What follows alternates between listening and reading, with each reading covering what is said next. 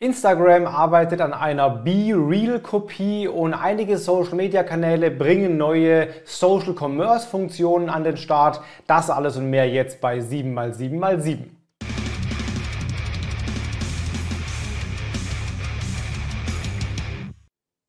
Hi, mein Name ist Felix Beilharz. Willkommen zu 7x7x7, den Online-Marketing-News. Du bekommst jetzt wie jede Woche in circa 7 Minuten die sieben wichtigsten News aus dem Online-Marketing aus den letzten sieben Tagen, damit du keine wichtige News mehr verpasst. Lass am besten jetzt gleich ein Abo da. Bei YouTube drück die Glocke und überall sonst drück den Daumen oder was es da eben entsprechend gibt. Du bekommst das als Video auf allen Kanälen und als Audio, Podcast und bei LinkedIn auch montags als Newsletter. Also abonniere am besten jetzt, dann verpasst du keine wichtigen News mehr. Und wir legen jetzt los mit der ersten News der Woche. Be Real war in den letzten Monaten immer so die am meisten runtergeladene neue Social Media App und war oft auf Platz 1 in den Download Charts der Apps. Und dann kam eben logischerweise auch äh, die Vermutung auf, dass es das neue Instagram, das neue TikTok sein könnte, also der neue große Stern im Social Media Himmel.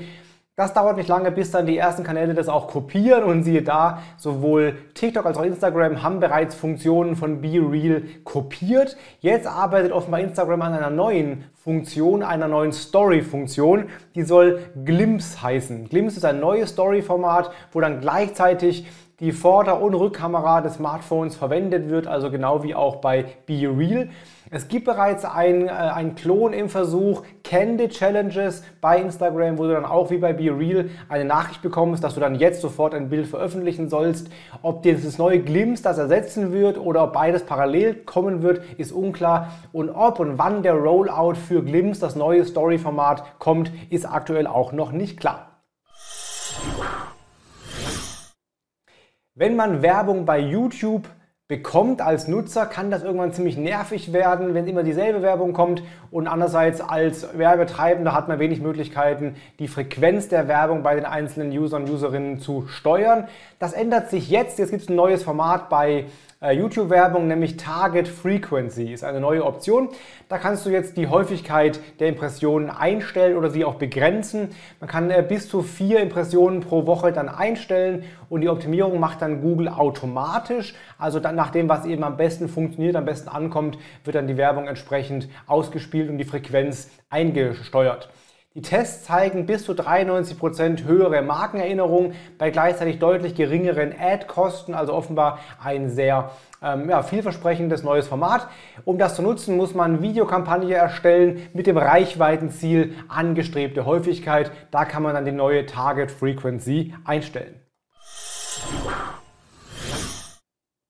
Social Commerce ist ein Thema, was ein bisschen ja, mal rauf, mal runter geht und nicht so ganz, ganz klar ist, wie es bei den Usern eigentlich ankommt. TikTok hat schon vor fast zwei Jahren die ersten Shop Versuche ausgerollt, die aber nie wirklich flächendeckend ähm, verfügbar gemacht wurden. Der erste TikTok-Shop war von Kylie Jenner Cosmetics, aber nur in den USA. Dann gab es auch in UK den Rollout, der aber ziemlich in die Hose gegangen ist, ziemlich schlecht äh, funktioniert hat, was die Nutzerakzeptanz angeht. Und trotzdem rollt jetzt äh, TikTok die Shops in den USA aus. Also passend zum Weihnachtsgeschäft gibt es jetzt den Rollout. Allerdings nur auf Bewerbung. Und um sich bewerben zu können als Firma, muss man sogar eingeladen werden vorher. Also eine doppelte Hürde quasi, Einladung plus Bewerbung, um dann freigeschaltet zu werden.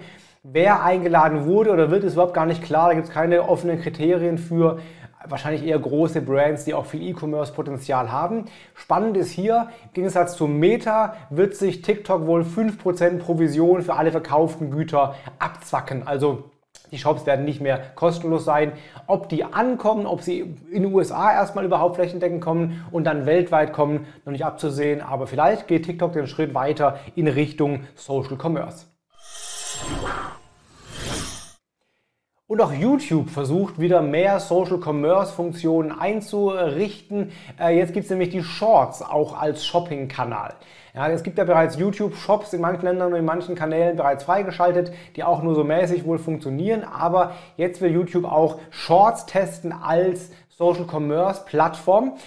Ausgewählte User in den USA können jetzt bereits Produkte verlinken in Shorts und dann eben entsprechend äh, von da aus verkaufen. USA plus einige Länder wird das bereits getestet, Shorts. Und das zweite, es gibt ein neues Affiliate-Programm, was auch für die Shorts-Creator gedacht ist. Dann kriegen die Creator Geld, wenn sie Produkte in ihren Shorts verlinken und dann darüber eben die Sachen gekauft werden, bekommen die eine Provision.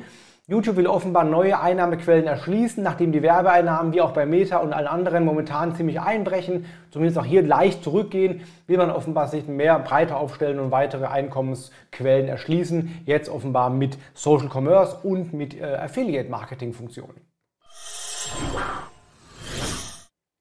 Wenn du einen Online-Shop betreibst und bei Google Shopping rein willst, ist das bisher ja vor allem oder eigentlich nur über das Merchant Center möglich. Ja, ganz früher war Google Shopping mal komplett kostenlos. Hier sagen wir es noch Frugal als Suchmaschine oder als Suchmaschinenbestandteil.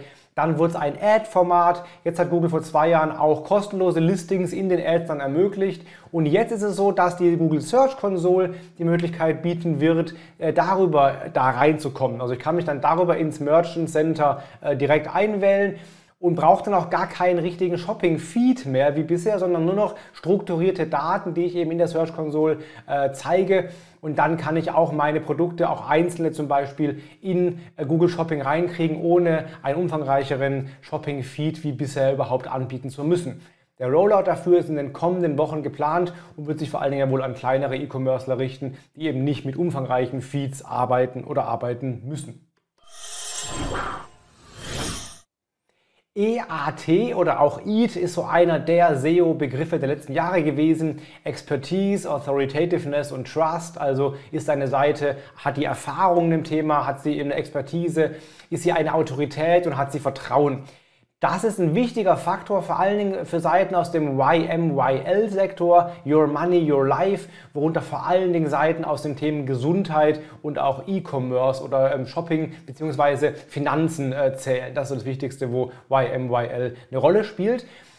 Manchmal denkt man, dass IAT eigentlich sonst keine Rolle spielt, aber das stimmt wohl so nicht. Google hat jetzt wieder gesagt, dass es generell hilfreich ist für Webseiten, über EAT zu verfügen, weil sie sagen, Neben den Finanzen und Gesundheit gibt es auch andere Themen, wo Alltagserfahrung eine Rolle spielt. Also du kannst Experte sein, ohne irgendwie promoviert zu haben in dem Thema oder sonst irgendwie eine große klassische Expertise zu haben. Trotzdem kannst du da Experte sein. Ne? Wer zum Beispiel im Stricken sehr, sehr gut ist, kann auch da Experte sein und Authoritativeness bekommen, ohne dass er irgendwie jetzt das große Strickzertifikat oder so vorweisen kann. Von daher ist es für alle Seiten wichtig oder sinnvoll, die EAT-Kriterien zu befolgen und da eben Trust und Vertrauen und Expertise aufzubauen, um besser zu ranken, auch abseits der harten, umkämpfteren Gebiete.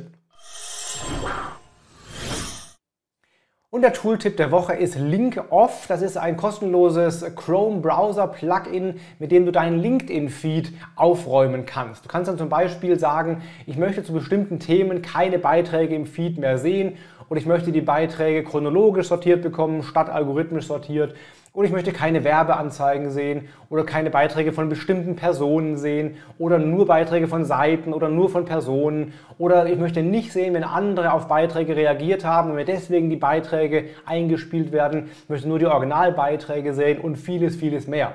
Also wenn dich dein LinkedIn-Feed aktuell nervt, mit Link-Off kannst du ihn aufräumen und so gestalten, wie du ihn gerne haben möchtest.